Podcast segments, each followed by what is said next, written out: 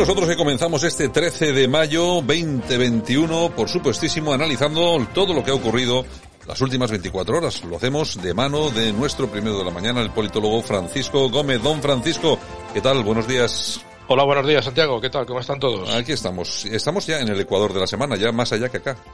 Sí, sí, efectivamente. Y bueno, y afortunadamente ya sobreponiéndonos al susto que nos dieron ayer los políticos una vez más, ya sabes que cuando tienen consejo de, cuando tienen sesión de control, pues eh, generalmente casi todos terminamos bastante defraudados por el nivel que muestran, ¿no?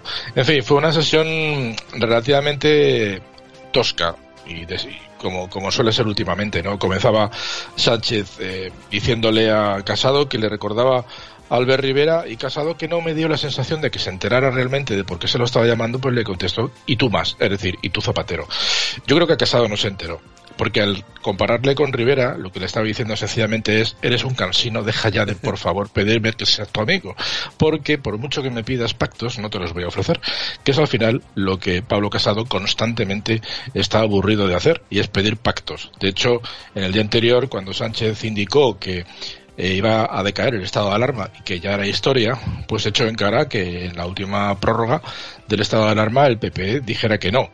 Pero es verdad que dijo que no. Pero también es verdad que desde entonces, pues como 10 o 12 veces está solicitando acuerdos y pactos, pues para que se legisle como se han hecho en el resto de países de la Unión Europea, una legislación específica para una vez que decaen los estados de alarma. Lo tienen todos los países de la Unión Europea, menos España. En España, ya te digo, somos diferentes, ¿no? En fin, vamos a escuchar brevemente lo que le decía Pablo Casado eh, al presidente Sánchez. ¿Cómo puede presumir de vacunación cuando no ha hecho más que entorpecerla y ya tenemos 125.000 fallecidos por COVID en España? Y ahora dice que la pandemia es cosa del pasado porque quedan 99 días para la inmunidad rebaño. Pero para usted es asumible 99 días más con 200 muertos como ayer. ¿Usted no va a hacer nada para prevenir otras 20.000 víctimas del COVID en España? Bueno, eh, Francisco, a mí lo que me llamó la atención de estas declaraciones de Pablo Casado es la cifra que reconoció públicamente de 125.000 fallecidos por COVID. Una cifra que el gobierno, vamos, no, no, no la da por buena, pero para nada. No, la semana pasada es más, dijeron en algún medio de comunicación de los afines eh, por ratos, pues quiero decir que a veces son afines y otras veces no, y me refiero a tres media, dijeron una cifra de en torno a los 75.000 fallecidos. fíjate, Que, fíjate qué diferencia. A ver, me alegra, me entristece la cifra, pero me alegra que el líder de la oposición tenga claro que evidentemente hay que utilizar esas cifras, porque al final lo que está claro es que el gobierno está mintiendo, ¿no? Pero bueno, ya te digo que es una, es, es como darte siempre con la cabeza en, en la misma piedra, ¿no? Porque el presidente Sánchez está gobernando a futuro. Él ya está descontando días, ya va por el 98, o ya será el 97, en fin, bueno, es, es algo parecido a lo que hace Bea Fanjul contando los días en los que este pobre hombre sigue enterrado eh, debajo de la montonera en Zaldívar. ¿no? Bueno, pues este, a partir de ahora, pues Sánchez hace lo mismo y va descontando hasta que llegue al día cero. El día cero que probablemente el rebaño siga siendo rebaño, pero no esté todo vacunado. En fin, pero hace bien, hace bien porque le está poniendo un poco contra la espada de la pared. Y nuestro amigo Santi Abascal, ¿a qué se dedica? Porque también estaba ayer y además subía un tuit en el que decía que tiene más algo así como tengo más paciencia o cómo es posible que no me, no me revele contra la situación y sacaba una fotografía con los brazos abiertos. Bueno, pues nada, para nuestros amigos de Vox y Hooligan, no sé, vamos a escuchar a Santi Abascal. Señor Sánchez, dijo usted pomposamente que Vox ha cruzado una línea y que será la última que cruce. ¿Con qué nos amenaza? ¿Nos va a amordazar? ¿Nos va a encerrar? ¿Nos va a ilegalizar? Porque aquí lo único que ha cruzado todas las líneas de la decencia política es usted. Y además va a seguir cruzándolas mientras no tenga la decencia de devolver a los españoles el voto que les ha robado con mentiras. Porque usted cruzó una línea mintiendo a todos los españoles, prometiéndoles que no pactaría con esos, con esos y con aquellos. Usted cruzó una línea, por lo tanto, llegando al poder de manera ilegítima con mentiras. Usted cruzó una línea cada día que pasa sin pedir perdón por ello, señor Sánchez. Usted ha cruzado una línea encerrando y arruinando a los españoles con un estado de alarma ilegal. Usted ha cruzado una línea intentando convertir a las instituciones democráticas, al CIS, a la Guardia Civil, a la Fiscalía, a los jueces, en instituciones al servicio del Partido Socialista y de Podemos.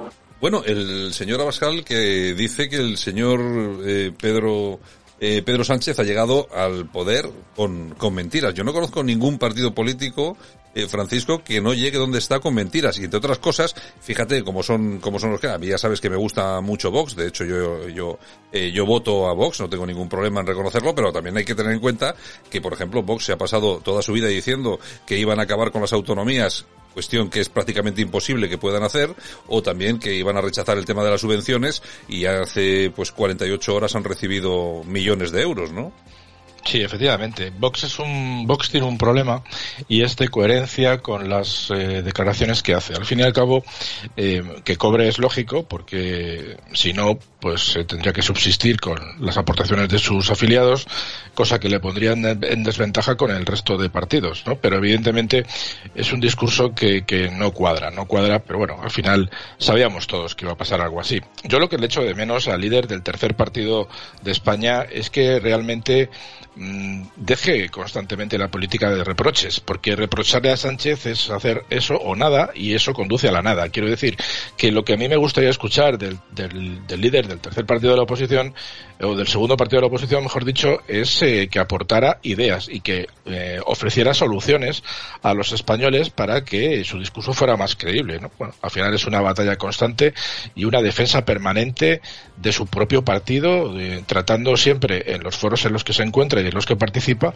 pues de darle sentido a la existencia del partido pero como te digo, mm, el partido en sí mismo no genera, no genera oportunidades ni para los españoles ni para ni tan siquiera sus propios afiliados. Lo que hace es defenderse de la confrontación habitual en la que siempre están, están metidos. Confrontación con todo el mundo, no solamente con la izquierda, que ya te digo que cumple su papel y me parece que eh, tiene hasta cierto sentido, pero también constantemente con el Partido Popular, donde lo hemos visto, por ejemplo, en los últimos días con el tema de la Guardia Civil en Galicia.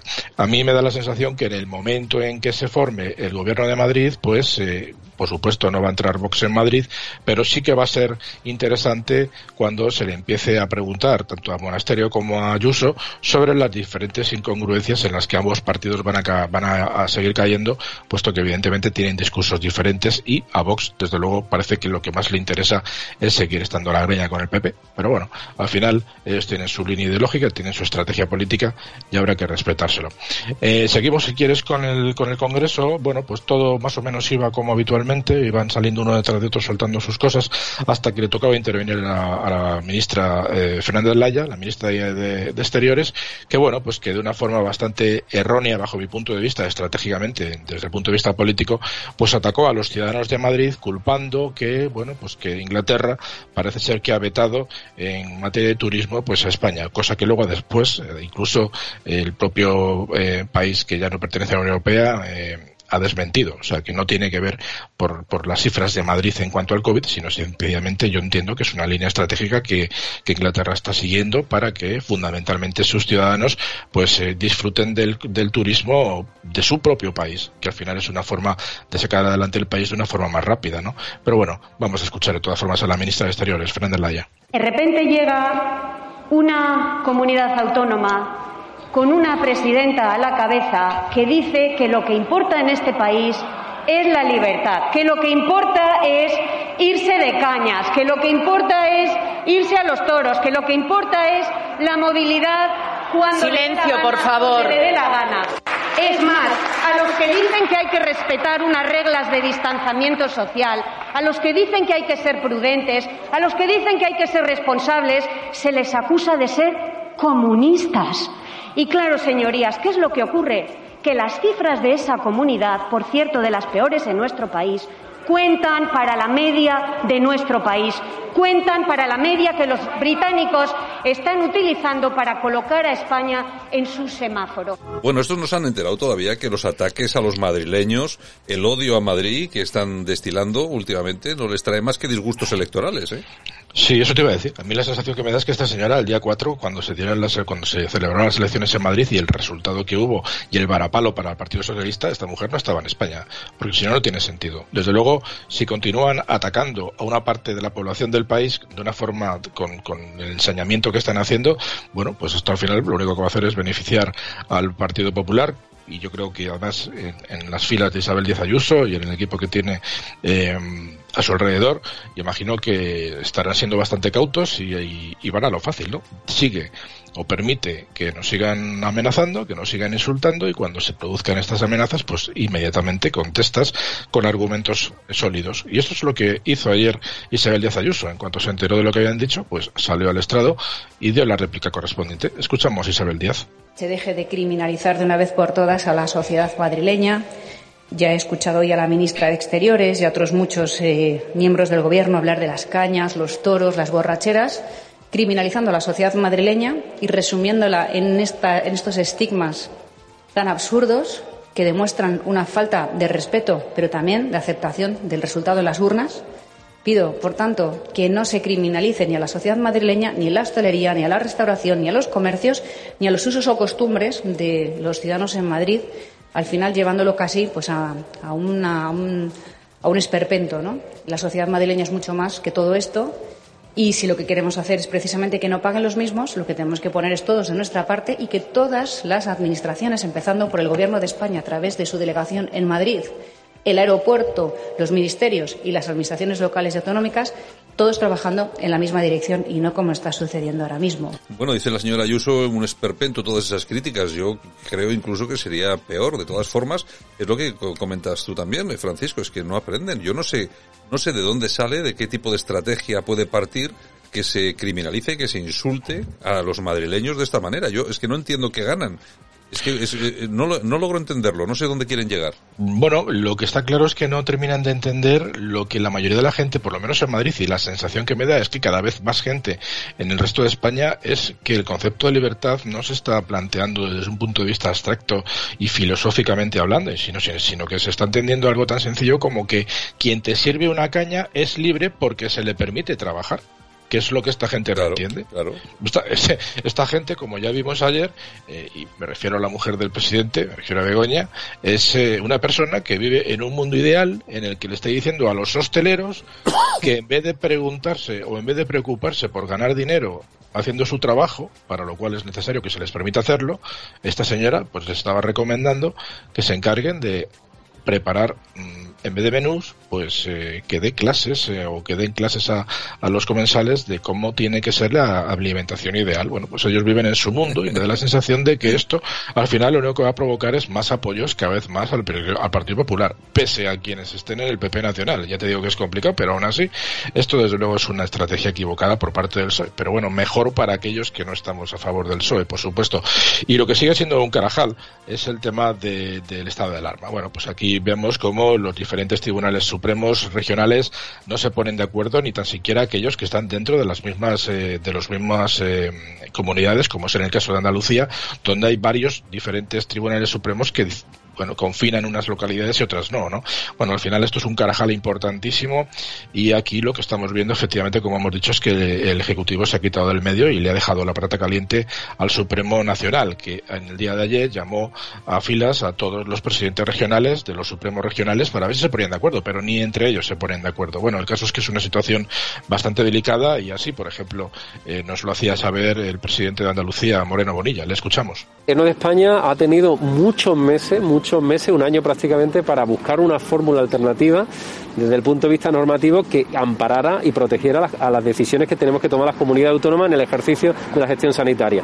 No se ha hecho, por tanto, yo le pido al Gobierno de España y al señor Sánchez que convoque de manera urgente una conferencia de presidentes, que no hemos tenido ninguna ni en la segunda ni en la tercera ola, y que en esa conferencia de presidentes debatamos sobre cómo podemos proteger a las comunidades autónomas de esas decisiones. Si no, esto va, se la va a alargar en el tiempo. Y vamos a ver, como en el caso de Andalucía, que en un mismo tribunal dos salas dicen cosas distintas, pero lo vamos a ver en comunidades autónomas, como ha pasado a Baleares y País Vasco, y lo vamos a ver por parte de toda España. Bueno, ¿cómo, ¿cómo es posible, en plena pandemia, el presidente del gobierno que no ha hablado durante, bueno, desde hace más de cuatro meses con ningún presidente de ninguna comunidad autónoma? Es increíble. No.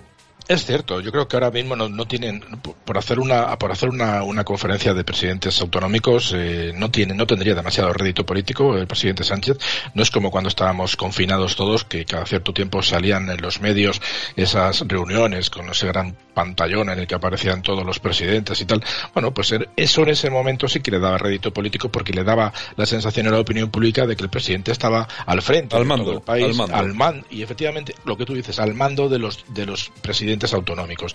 Ahora lo que no quiere precisamente es ponerse al mando porque ahora es, una, es un marrón. Ahora estar al frente de la situación que tenemos es absolutamente eh, contraria a lo que seguramente sus asesores le estarán diciendo. ¿no? Ellos estoy convencido de que lo que les han dicho es un perfil muy bajo, aparecer lo menos posible en los medios de comunicación, además le coincide con bastante agenda internacional, que eso suele pasar a partir del segundo año en, cada legislatura, lo cual al final siempre muestra un poco la, debilidad del presidente y de su equipo porque se queda siempre al mando eh, los vicepresidentes que en el caso de España pues cuando se va Sánchez fuera ya sabemos la que se lía, ¿no? Tenemos a Carmen Calvo, tenemos a Yolanda Díaz, bueno pues es habitual, ¿no? Pero sí, efectivamente es un debe que tiene hacia, hacia las comunidades autónomas, Él, se supone que es un gran defensor del autonomismo y sin embargo vemos como ningune a los presidentes autonómicos. En fin, es una situación un poco caótica que ya te digo que trae por la calle de la amargura a todos los juristas que sin ser expertos en sanidad ahora se ven obligados a tomar decisiones en este sentido, lo cual es una auténtica locura y España, pues como te decía antes, es un ejemplo pues totalmente extraño en el ámbito de la Unión Europea. Lo que también extraño, y ya finalizamos, eh, es lo que ha sucedido también en la mañana de ayer en Madrid, en donde bueno, celebraba una rueda de prensa conjunta la delegada del gobierno, la nueva delegada del gobierno, que sustituyó al señor José Manuel Franco, que era el responsable del PSOE en Madrid y que ahora es secretario eh, de secretario de Deportes, un premio, sin lugar a dudas, y la nueva, la nueva delegada del gobierno pues estaba junto con Almeida. Bueno, pues en vez de hablar de, de, una forma abstracta en cuanto a lo que tiene que ver con la seguridad que desde la delegación de gobierno se tiene que ofrecer a todos los madrileños pues para evitar los tumultos y, y todas estas cuestiones que se han producido en los últimos días, no solo en Madrid, sino en el resto de España, pues se dedicó sencillamente a intentar pues ganar enteros junto al PSOE madrileño y por supuesto pues eh, frente a quien le ha colocado ahí, que es el señor Sánchez. En fin, se ha vivido una situación un poco esperpéntica entre ambos. Vamos a escucharlo brevemente. Para luego, si digo algo mal, me esta vez Voy, esta vez voy yo detrás. Venga, vale. Y si no estoy de acuerdo, te apostillo. eh, a ver, eh, dije esa frase, sí, la mantengo. Cuando uno siembra una falsa libertad durante tantos meses, recoge libertinaje. O podemos ir al refranero, que es quien siembra viento, recoge tempestades. Sí, lo mantengo. Sembrar eh, viento eh, y, recoger tempestades, supongo que será en Barcelona con las imágenes que vimos en Barcelona, supongo que será en Salamanca con las imágenes que vimos en Salamanca, supongo que será en Sevilla con las imágenes que hubo en Sevilla, porque a nadie se le escapa que lo que pasó el fin de semana pasado no es exclusivo de la ciudad de Madrid, sino que se ha producido a lo largo y ancho de todo el territorio nacional. Nosotros sabemos que en Madrid todo es a lo grande, para lo bueno y para lo malo pero conviene no olvidar lo que está pasando en otras partes del territorio nacional en las cuales se han producido exactamente las mismas escenas que hay en la ciudad de Madrid. Por tanto, decir que aquí hay una falsa libertad que ha acabado en libertinaje creo que es injusto hacia Madrid y hacia los madrileños. Bueno, pues ahí está la delegada del gobierno que va en la línea del propio gobierno, es decir, atacar a los madrileños y atacar y atacar. Sí, además de, de tabernarios y, y, fascistas y, nazis, pues ahora hay que sumar el hecho de que también somos libertarios. eso, está bien. no, es un insulto, no es un insulto, no es un insulto, es verdad. Pero bueno, Almeida ha estado, si te das cuenta, rápido, porque lo que le ha venido a contestar es si en Madrid somos libertarios, también lo somos en Barcelona, lo somos en Salamanca y lo somos en Sevilla. Con lo cual, lo que está haciendo el Partido Popular es extendiendo el insulto a nivel nacional y estos están picando y está picado. Por lo tanto, bueno, pues hay que decir que esta es la nueva estrategia política del PSOE, insultar a los españoles. Yo no sé si es que somos masoquistas, pero desde luego quien le sigue apoyando es porque le, va la marcha a Santiago, si no, no queda, porque si no, no queda otro remedio o otra opción. Yo ya te digo que a mí me parece todo esto de sainete, además si en esa grabación, si te fijas, al principio la delegada del gobierno, la nueva delegada del gobierno, va como en plan guay, ya sabes, el típico rollito progre, bueno, pues yo voy detrás, pues yo voy delante, para luego soltar lo que suelta, y yo no sé con qué tranquilidad se puede insultar a millones de personas, que como tú bien dices, luego eso se puede eh, transportar perfectamente a cualquier ciudad y pueblo de España e insultar a los españoles. Y el problema no está en ellos, en los políticos, en el PSOE, en la izquierda, está en quien les vota. Que yo tampoco no acabo de entender por qué una papeleta con la sigla de PSOE o de Podemos acaba en una urna. Yo a día de hoy no entiendo cómo puede pasar. No, y más teniendo en cuenta lo que está sucediendo con los históricos del, del PSOE. Yo, desde luego, a los históricos del PSOE me refiero a personajes como Leguina o personajes como, como Nicolás Redondo, que bueno, tampoco es que sean eh, especialmente, no me resultan especialmente simpáticos. Quiero decir eh, incluso yo le achaco al, al, Partido Popular y sobre todo especialmente a Pablo Casado eh, cuando, cuando habla de que los socialistas de la época de Felipe González o de la época de Rubalcaba los pone como unos grandes ejemplos de la política española, pues les, les, dice que, que, vengan a la casa común. Claro, comparado, comparado con lo que hay ahora, claro que era bueno. Sí, bueno, pero, pero hay que recordar que, que los simpatizantes de Felipe González, Felipe González es de los GAL, y los simpatizantes de Rubalcaba, Rubalcaba, el del caso Faisán, en fin, vamos a ver si somos un poco lógicos a la hora de pedir apoyos, ¿no? Yo creo que social, socialistas, el que es socialista no puede estar dentro del Partido Popular y quien vota siendo, quien vota para socialista o vota al Partido Popular indiferentemente es sencillamente porque no tiene ninguna ideología y sencillamente en esa etapa de su vida